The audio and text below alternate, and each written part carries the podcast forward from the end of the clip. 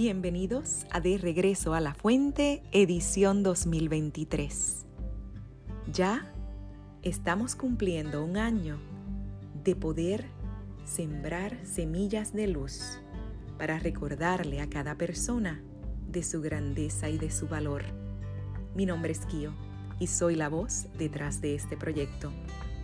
Mi pasión es el servicio, poder dar a los demás aliento, compañía, motivación, inspiración y sobre todo luz.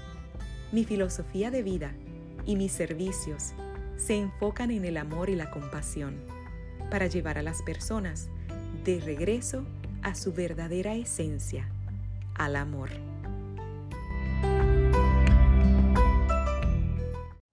Saludos y bienvenido nuevamente a De Regreso a la Fuente, tu podcast de reflexión y autoconocimiento a través de cuentos, historias, fábulas y más.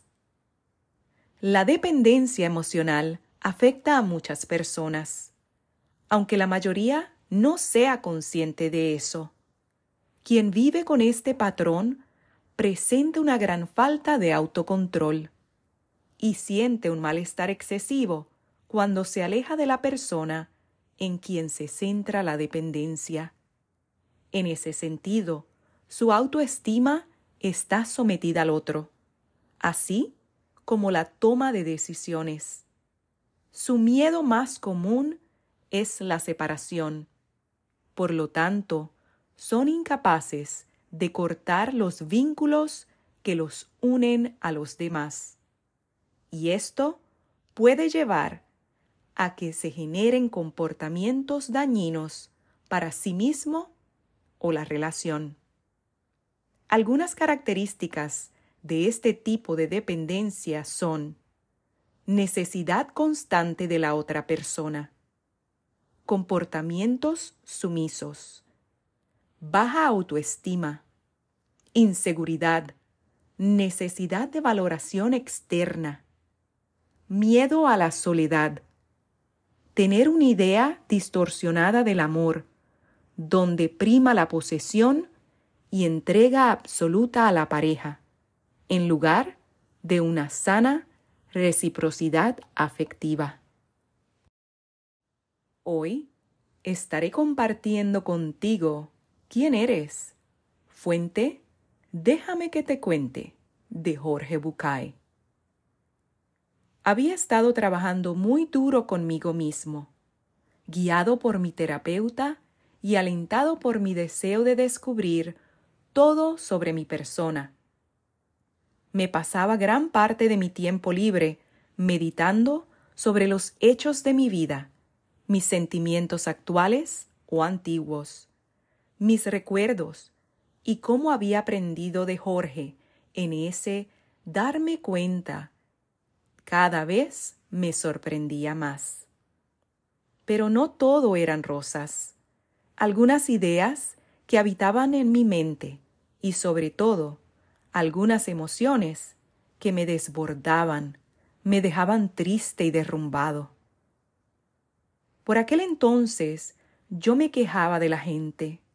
No sabía qué pasaba, pero me parecía que los demás no eran confiables yo no sabía si era yo el que hacía siempre malas elecciones de las compañías o la gente era diferente de lo que yo esperaba. El caso es que siempre me sorprendía esperando a alguien que nunca llegaba, o cancelando programas a último momento porque alguien no había previsto no sé qué o las más de las veces esperando eternamente en lugares de cita a amigos que por ninguna razón estaban dispuestos a llegar a la hora pactada. Así fui al consultorio el día que Jorge me leyó su versión del cuento de Giovanni Papini. ¿Quién eres? Aquel día, Sinclair se levantó como siempre a las siete de la mañana. Como todos los días, arrastró sus pantuflas hasta el baño, y después de ducharse, se afeitó y se perfumó. Se vistió con ropa bastante a la moda, como era su costumbre, y bajó a la entrada a buscar su correspondencia. Allí se encontró con la primera sorpresa del día. No había cartas. Durante los últimos años, su correspondencia había ido en aumento y era una parte importante de su contacto con el mundo. Un poco malhumorado por la noticia de la ausencia de noticias, apuró su habitual desayuno de leche y cereal, como recomendaban los médicos, y salió a la calle. Todo estaba como siempre. Los mismos vehículos de siempre transitaban las mismas calles y producían los mismos sonidos en la ciudad, que se quejaba igual que todos los días.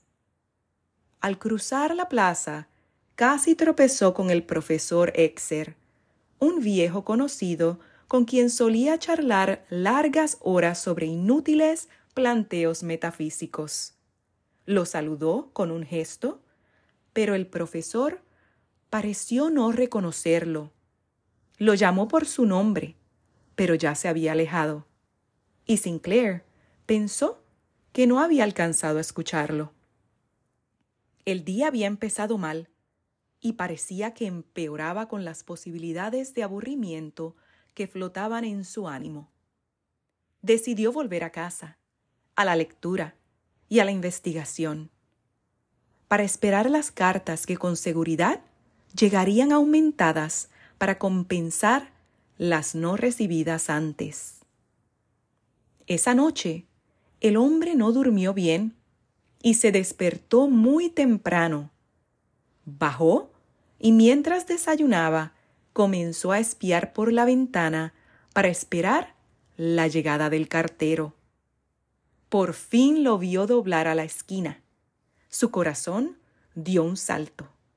Sin embargo, el cartero pasó frente a su casa sin detenerse. Sinclair salió y llamó al cartero para confirmar que no había cartas para él. El empleado le aseguró que nada había en su bolso para ese domicilio y le confirmó que no había ninguna huelga de correos ni problemas en la distribución de cartas de la ciudad. Lejos de tranquilizarlo, esto lo preocupó más todavía. Algo estaba pasando y él debía averiguarlo. Buscó una chaqueta y se dirigió a casa de su amigo Mario. Apenas llegó, se hizo anunciar por el mayordomo y esperó en la sala de estar a su amigo que no tardó en aparecer. El hombre avanzó al encuentro del dueño de la casa con los brazos extendidos, pero éste se limitó a preguntar Perdón, señor, ¿nos conocemos? El hombre creyó que era una broma y rió forzadamente, presionando al otro a servirle una copa. El resultado fue terrible. El dueño de la casa llamó al mayordomo y le ordenó echar a la calle al extraño, que ante tal situación se descontroló y comenzó a gritar y a insultar, como avalando la violencia del fornido empleado que lo empujó a la calle. Camino a su casa, se cruzó con otros vecinos que lo ignoraron o actuaron con él como si fuera un extraño. Una idea se había apoderado del hombre.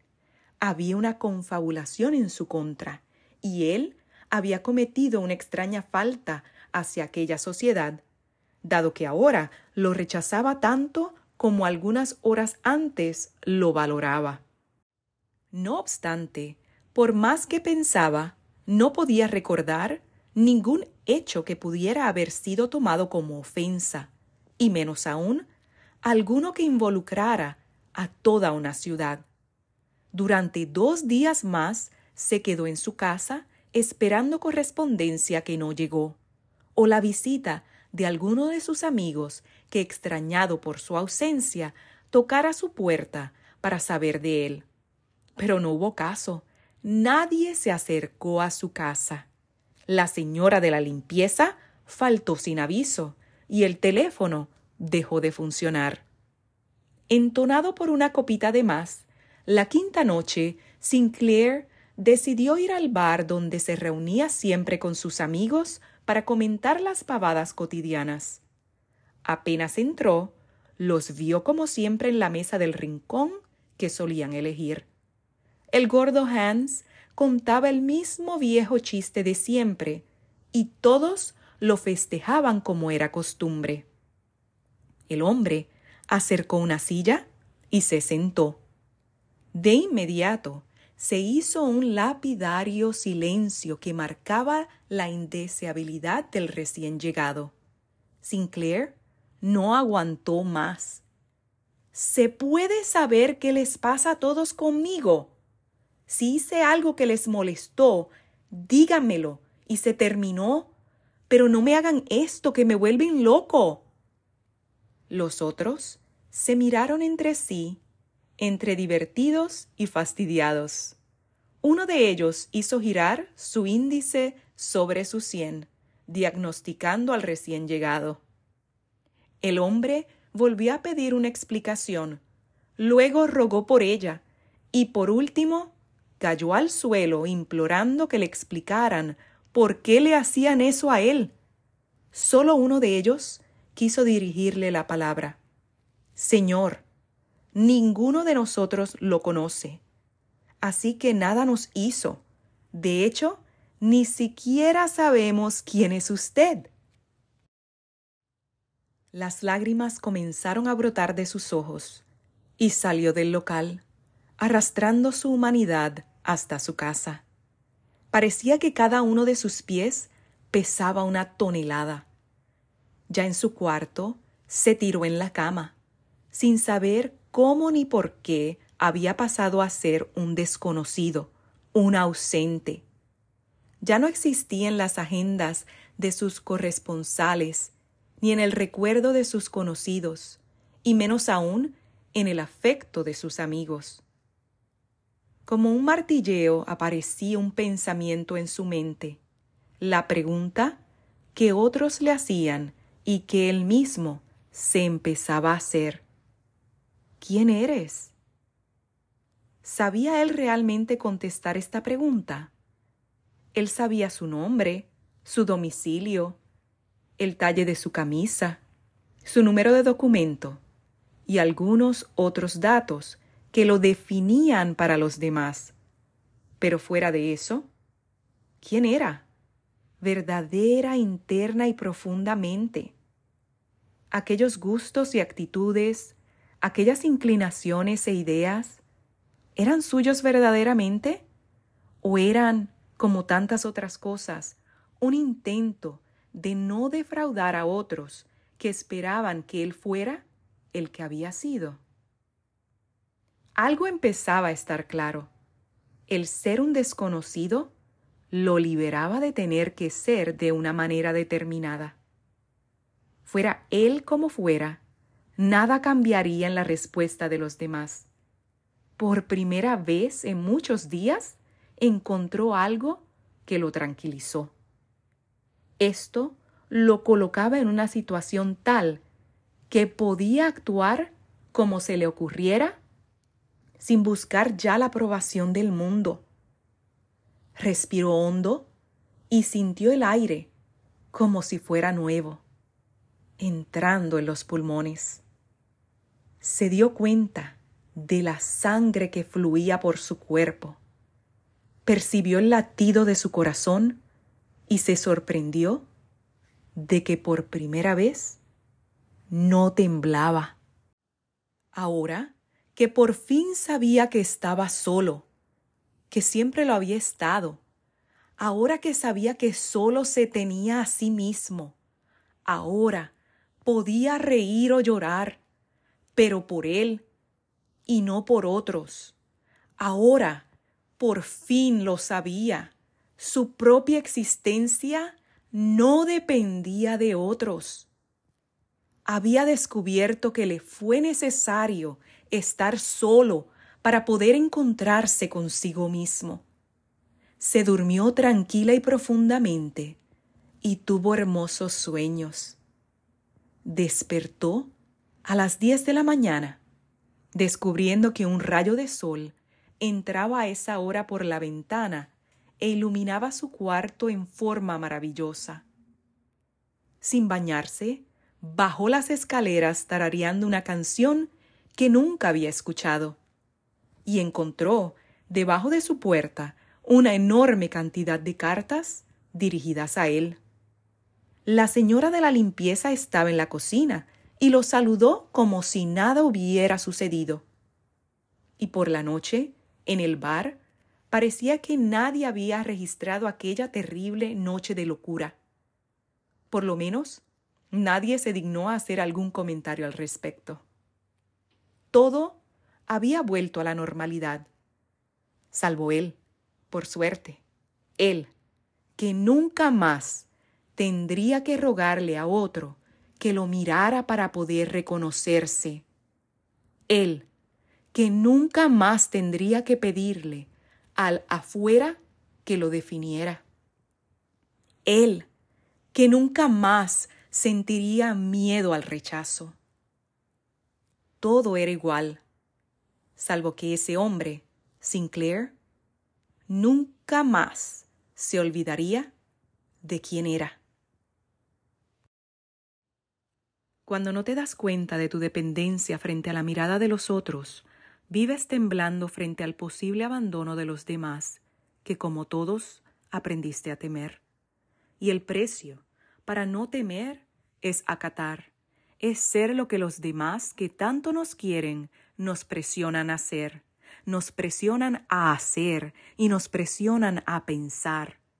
Si tienes la suerte del personaje y el mundo en algún momento te da la espalda, no tendrás más remedio que darte cuenta de lo estéril de tu lucha.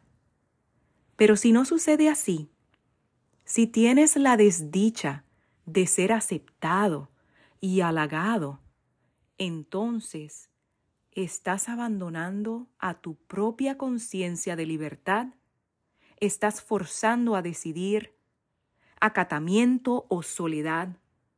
Estás atrapado entre ser lo que debes ser o no ser nada para nadie. Y de allí en adelante podrás ser, pero solo, solo y solo para ti. Cuando tu bienestar, tu seguridad emocional o felicidad depende de otras personas, o de lo que éstas hagan, digan o piensen de ti, entonces, muy posiblemente, eres una persona con claros síntomas de dependencia emocional. Debes entender que vencer el apego emocional depende de dos cosas, de tu trabajo personal y de la constancia. Aquí, algunas recomendaciones para ayudarte en tu proceso. Reconocer es el primer paso. Nunca podemos solucionar aquello que negamos, ni aquello que no comprendemos. Por lo que el primer paso es reconocer que existe un problema. A veces, lo más fácil es culpar a los demás, pero desde ahí nada cambiará. Por eso, tenemos que examinar nuestras relaciones de pareja, familiares, o de amistad. Cuando reconocemos un problema, podemos comenzar a resolverlo. Invierte en tu desarrollo personal. Tu propio crecimiento personal es el factor fundamental para aumentar tu confianza, creer más en ti y mejorar tu autoestima, que es lo que marcará la diferencia. Cuando eso sucede, te sientes más merecedor como persona, menos vulnerable a las opiniones de los demás. Te sentirás más libre, más fuerte y con menos dependencia emocional. Céntrate más en ti.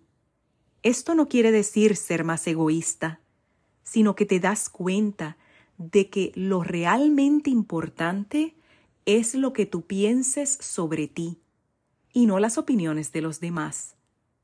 Deja de estar pendiente de qué dirán o qué pensarán los demás. La opinión más importante es la que tienes sobre ti mismo. Para ello, hay que reforzar la identidad personal y desarrollar una autoimagen valiosa que sea digna de ser respetada y amada. Dejar atrás el pasado. Siempre hay que aprender del pasado porque es nuestro gran maestro.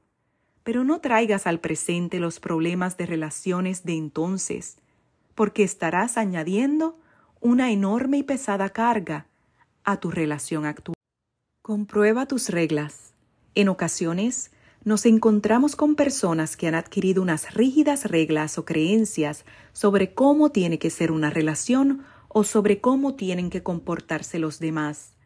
Esas creencias personales en ocasiones son erróneas y son una enorme carga en cualquier relación y se convierten en una gran fuente de constantes decepciones. Asume la responsabilidad de tus emociones.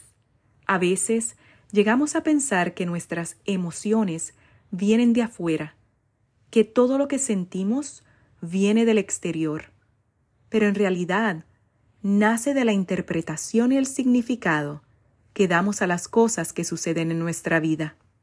Por eso, nadie más que nosotros mismos somos dueños y responsables de nuestras interpretaciones y por tanto de nuestras emociones. Es fácil adquirir el papel de víctima, de pensar que todo es culpa de los demás. Pero si quieres dejar de ser una persona con dependencia emocional, lo primero es asumir la responsabilidad de tus emociones y de tu vida, sabiendo que ésta no está en manos de los demás, sino en las tuyas propias. Aprende a estar bien a solas. La persona con la que más tiempo vas a estar y pasar el resto de tu vida es contigo mismo. Por eso, esa es la relación que más debes cuidar. Si no estás bien contigo, ¿por qué lo van a estar los demás?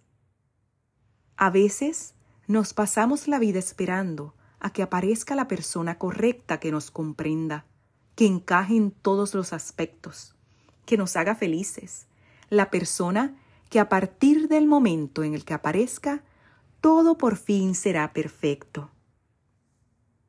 La pregunta que deberíamos hacernos es, ¿somos nosotros esa clase de persona capaces de crear ese impacto en la vida de alguien?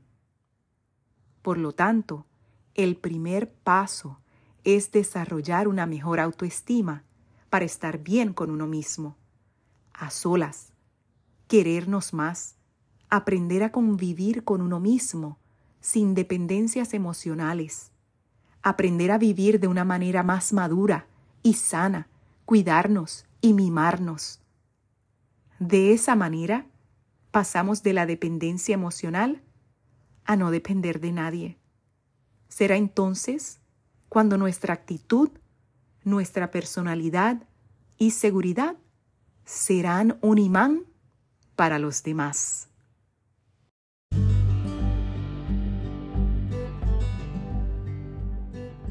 Si has disfrutado este episodio, te agradezco que te suscribas o compartas el podcast con otras personas que puedan beneficiarse del mensaje y así me ayudes en mi misión de expandir conciencia para regresar al amor. Para conectar conmigo o para mensajes, me encuentras en Instagram como arroba kio-colón. Como siempre, te abrazo y hasta la próxima.